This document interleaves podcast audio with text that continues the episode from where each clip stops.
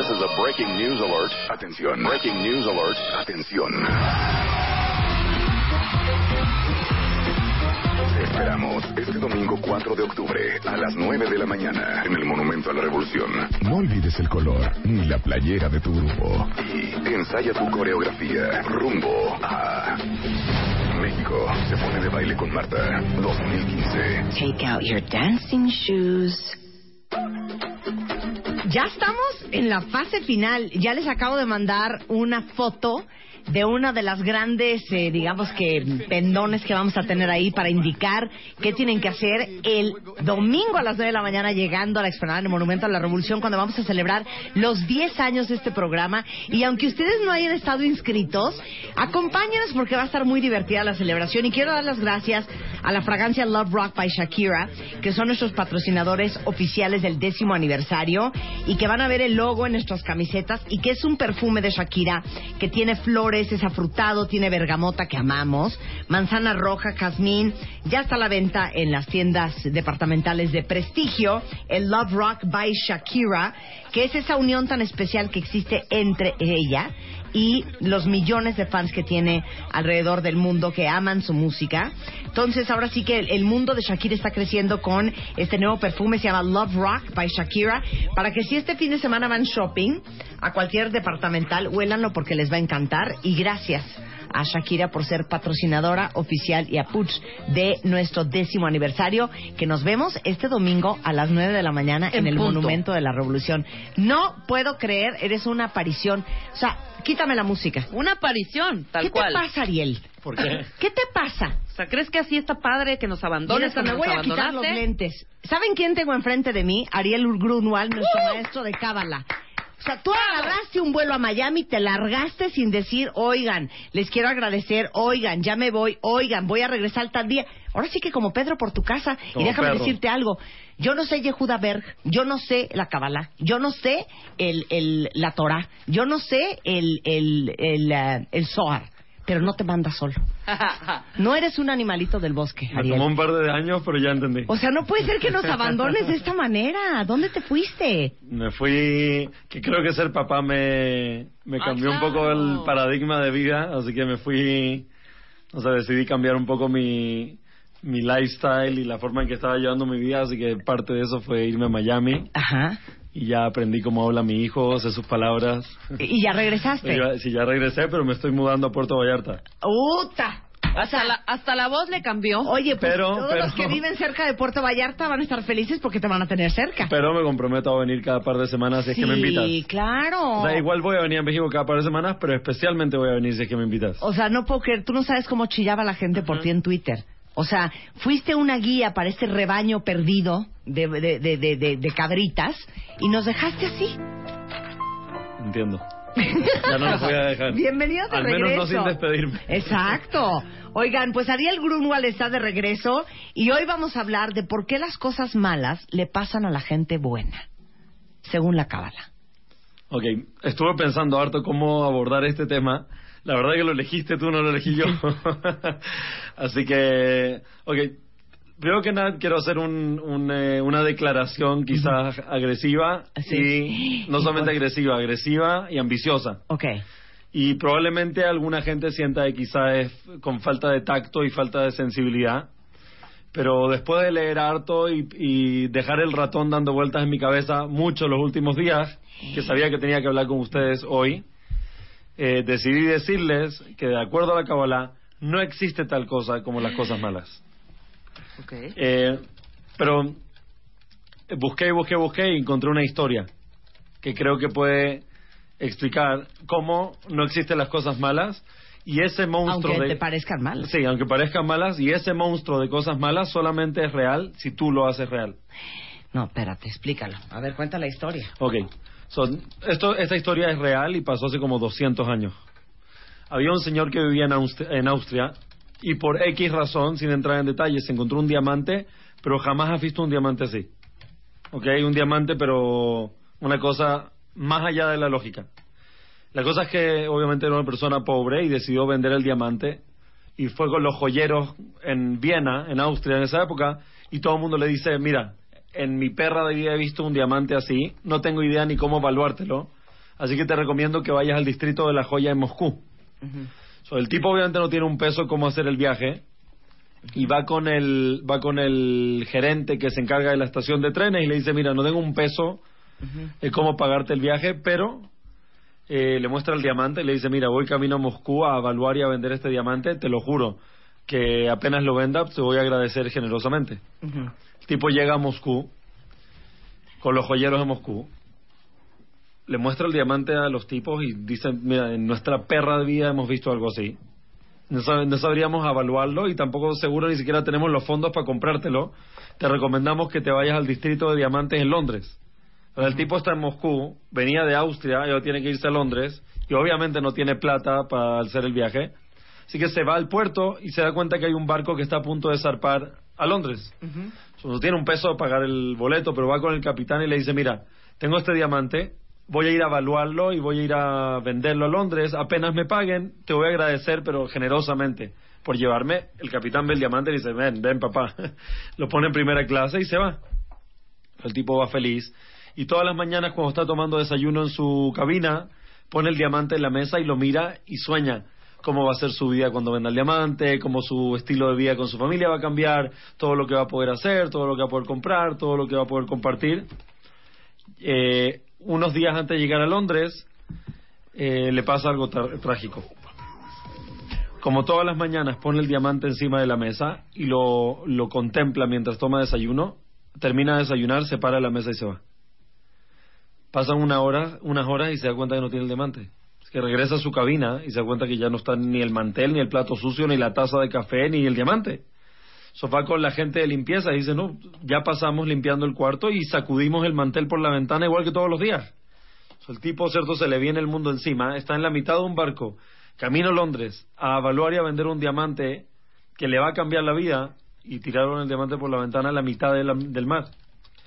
So, el tipo se acuerda que escuchó el 2 de octubre a Marta de baile y que había un maestro de Kabbalah que dijo que no existe las cosas malas, no existe lo malo.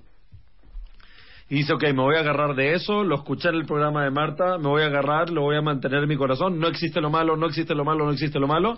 El tipo decide no friquearse, no reaccionar, no decir nada, no meterse en onda y sigue con su mantra, no existe lo malo, no existe tal cosa como lo malo, no hay malo, no hay malo, no hay malo, lo malo es una ilusión.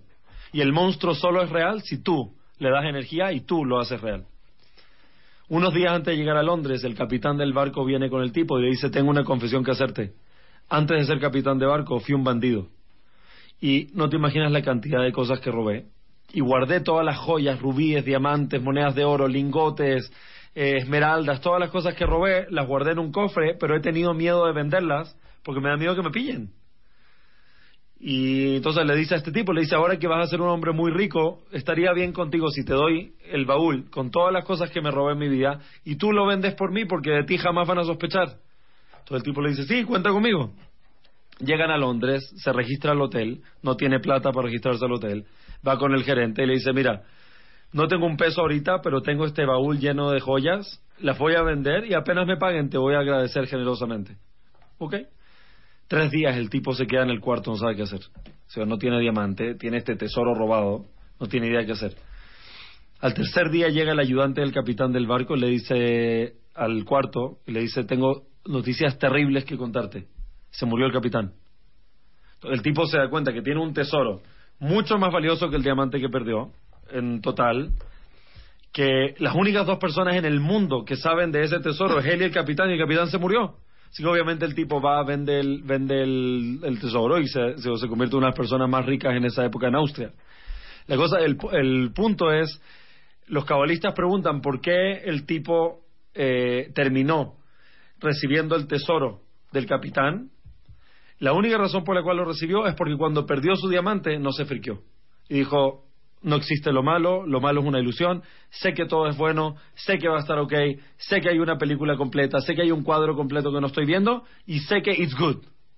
No importa lo que parezca, no importa lo amargo, sé que es bueno.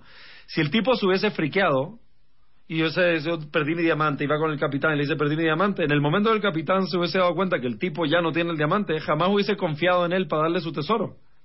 La cosa es que el punto es que nos que hay una película completa, hay un como un path, un camino, un, un viaje de vida que cada uno de nosotros tiene y la única forma de llegar al destino final con éxito es que en el camino, cuando parecen que hay cosas, entre comillas, malas, acordarme de hoy día, cuando escuchamos esta lección, que yo sé en carne propia que es cierta, no existen las cosas malas. No existe malo. No hay absolutamente nada malo. Y de eso hay varios ángulos de Pero, cómo ver, no existe nada malo. Ok, yo, yo me atrevo a tener esta conversación enfrente de todos ustedes con Ariel, porque confío en que después de 10 años de estar platicando al aire ustedes y nosotros de manera tan intensa, están preparados para entender la profundidad de lo que estamos hablando. Y te digo lo siguiente, cuando tú dices no hay nada malo, pienso en cualquiera de ustedes que ha perdido a sus papás, que ha perdido a un hijo, que ha vivido el cáncer, que ha tenido pérdidas monumentales, que ha perdido cosas materiales, pero cosas emocionales y espirituales, que han perdido parejas, que han perdido amores. ¿Cómo pones en perspectiva cosas mucho más fuertes que perder un diamante? Ok. Creo que la, la primera respuesta y la más simple es algo hermoso que dijo Nelson Mandela cuando salió de la cárcel. Cuando salió de la cárcel Nelson Mandela, después de 27 años de estar en, prisión, le preguntaron cómo le hizo para sobrellevar y para sobrevivir 27 años en la cárcel. Y Nelson Mandela respondió, no llevo 27 años en la cárcel, no llevo 27 años en prisión, llevo 27 años preparándome para llenar, cumplir con mi destino. Entonces, el- esa es la respuesta fácil. La respuesta un poco más, más profunda, más complicada, es que en este mundo existe tal cosa como causa y efecto. Eso quiere decir que todas las cosas que nos pasan son cosas que nosotros de alguna forma estamos generando. Ahora, causa y efecto no tiene que ver con, premio y castigo. No es que nos estén castigando. Pero, por ejemplo, si es que tú eres una mamá impaciente, de forma natural, el universo, como quiere que, que crezcamos, como quiere que seamos mejores, el universo es como un personal trainer del gimnasio. Quiere que seamos number one.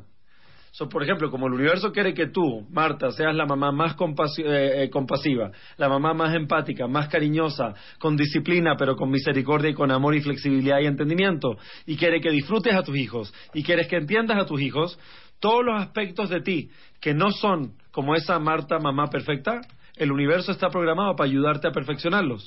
Si eres una mamá impaciente, tus hijos te van a sacar de quicio para ayudarte a ejercitar el músculo de ser flexible y ser empática. Si una persona es, se- es, es, por ejemplo, impaciente, le va a tocar gente lenta y tonta que le va a ayudar a ejercitar su empatía, su flexibilidad de poder entender y, y ¿cómo se llama? Y conectar con gente O sea, que al final lo que estás diciendo es que, sobre todo estoy pensando en los que han perdido a seres queridos. Al final son, digamos que, retos que te pone la vida para perfeccionarte. Mira, la verdad, al, al final del, al final, al final, al final del día, los maestros más grandes son los que te hacen, los que te la hacen más difícil. So, no cabe duda de que las cosas, de los retos más difíciles de nuestra vida son los que potencialmente nos pueden enseñar y hacer crecer más que ninguna otra cosa, si nosotros decidimos acordarnos que el monstruo no es real, si nosotros decidimos acordarnos de que no existe lo malo. Por ejemplo, cabalísticamente, cuando fallece un ser querido, todo el proceso de el fallecer el ser querido, acompañar al ser querido, enterrar al ser querido, etcétera, es un proceso no de despedirse, porque el cuerpo no es la persona, es un proceso de desprenderse de la limitación física de la persona para poder restablecer una conexión espiritual con la persona. Entonces, si una persona mantiene esa conciencia y dice, espera un segundo, esta persona no desapareció, su energía, sus lecciones, sus consejos, su, su vida, su amor, la sabiduría que depositó en mí, la preocupación, el amor, el care que depositó en mí, eso no se muere nunca. Y esta, esta es una oportunidad de conectar con eso más allá de la fisicalidad. Si una persona puede mantener eso en mente, y no estoy diciendo de ignorar mis emociones, sí están las emociones, y las emociones van y vienen y es como el mar, pero si mantengo en mi mente que sé que esto es una oportunidad para poder conectar de una forma más profunda y más fuerte, así va a ser. Yo y les he- hay gente que claro. tiene conexión fuerte con gente que se fue. Digo, mi papá no es cabalista ni mucho menos, pero yo les he contado que mi papá en los momentos más difíciles de mi vida se volteaba y me quedaba viendo con una cara de ¿qué estás haciendo? Llorando y haciendo aspavientos y en el drama y en la tragedia y víctima de mis emociones. Y se volteaba y me decía, hijita, todo está bien. Lo que pasa es que se nos olvida que es un poco lo que tú dices, estar decretando de no hay nada malo, no hay nada malo, todo está bien. En, en, el, en la convulsión de emociones, se nos olvida acordarnos que todo lo que pasa es perfecto, por más imperfecto que parezca. Porque es exactamente lo que tiene que pasar. Que suena como tan simple y tan obvio y tan insoportablemente difícil de vivir. Pero que todo lo que te pasa es perfecto. El- el- vi en, en tu website que el otro día hicieron una entrevista o hay un artículo, un programa con, eh, con recuérdame cómo se llama el terapeuta. que Mario viene, Guerra. Con Mario Guerra, Sí. que decía que cómo es annoying, eh, molesto, Sí. el, ¿cómo se llama? El hiper... eh, Optimismo. Hiperoptimismo. Y es verdad, Sí, porque es claro. cuando una persona atraviesa esos retos y niega por completo sus emociones. So, mantener en mente que todo es bueno y todo es un proceso que me está llevando más cerca del lugar a donde tengo que ir, no quita ni pone de que al mismo tiempo y simultáneamente tengo miles de emociones, que son emociones de tristeza, enojo, etcétera, pero ¿sabes qué? No podemos creerle a nuestras emociones ni permitirle a nuestras emociones dictar nuestra vida y dictar nuestra realidad. Porque si lo hacemos, hay días que nos levantamos y amamos a nuestra pareja. Hay días que nos levantamos y queremos matar a nuestra pareja. Hay días que sentimos tremendo cariño y amor por nuestros hijos. Hay días que nos queremos encerrar en el baño cinco horas con el teléfono porque ya no aguantamos el neediness de nuestros hijos que quieren estar con nosotros. O lo que sea. Pero no puedo definir que el día que, quiero encerrarme en el baño y quiero mi espacio, ese día no quiero a mi hijo. Sé que en mi alma quiero a mi hijo. Hoy día necesito mi espacio, pero quiero a mi hijo. Sé que amo a mi esposa. Hoy día, hoy día me estoy sintiendo impaciente, necesito mi espacio y me está volviendo loco y la quiero ahorcar. Pero en mi corazón, en mi alma, sé que amo a mi esposa. Así que sí, las emociones se mueven para allá y para acá, pero eso es un sideshow. El real show es lo que está pasando en, en mi alma, en mi conciencia. Y es, sé que it's all good. Mira, quiero leerte esto porque si Mora lo comparte, vamos a darle chance a Mora, pero dice cáncer de tiroides, tengo endometriosis, mi bebé nació muerta a las 38 semanas, está cañón. y si es malo, y lo vivo como malo, y yo no soy mala, ¿cómo pones esas cosas en perspectiva? Mira, de nuevo, es tan difícil, o sea, está este sideshow de tantas emociones. So, obviamente nosotros, si no hemos vivido eso, es casi que no tenemos el derecho para decirle a, a Mora, Sí. a Mora cómo vivirlo y cómo, cómo experimentarlo, porque el nivel de dolor que puede sentir es inexplicable. Pero, al mismo tiempo, tengo que pensar, ¿qué me, qué me es más útil? ¿Tirarme a morir y desesperanzarme de la vida o entender que esto que está pasando, que la enfermedad que está viviendo, que la experiencia traumática emocional que tuvo de perder, ni Dios lo que era para todos nosotros, de perder a un hijo, eh, ¿qué es más útil? ¿Echarme a morir y pensar que es malo o entender que, que la vida me está mandando una prueba, un reto y que mi trabajo no es tirarme a los pies y entregarme a ese reto, es mirar al reto en la cara y decir te voy a superar? Y la verdad es que la gente que admiramos siempre son gente que supera retos. Es que yo creo que ahorita que llegó un tuit que dice, admiro la sabiduría de Ariel. Y yo creo que eso es algo bien admirable. La gente que tiene tanta fe en lo que sea que en lo que crean, tú en la cábala o alguien en el cristianismo o en el budismo o en, el, los musulmanes, lo que, en lo que sea que creas, yo admiro mucho a la gente que tiene tanta fe, porque la verdad es que al final cuenta no importando en qué sea lo que creas, la fe es un gran sostén en la vida. Sin certeza, te puedo decir, para mí, de mi experiencia, la vida no es vida. O sea, what are you doing? Si no me repito, si no decido todos los días que sé que hay un cuadro completo y sé que todo es bueno y que la vida me está llevando en un viaje de convertirme en el ser humano que vine a ser y mi trabajo es disfrutar el viaje y mantener en la cabeza de que todo es bueno, y obviamente hay más ángulos y más cosas que tenemos que hacer, man, life is not life. No puedo, no, no estoy viviendo, no es estar vivo si no, si no pienso así. No importa si es cabalista, budista, evangelista, católico, judío, lo que sea, todos tenemos que tener certeza. Lo dijo Steve Jobs en su speech. Claro. Dice, man, you have to trust in something, Claro. in God, in el universe, in something. Claro. If you don't trust in anything, you're not alive.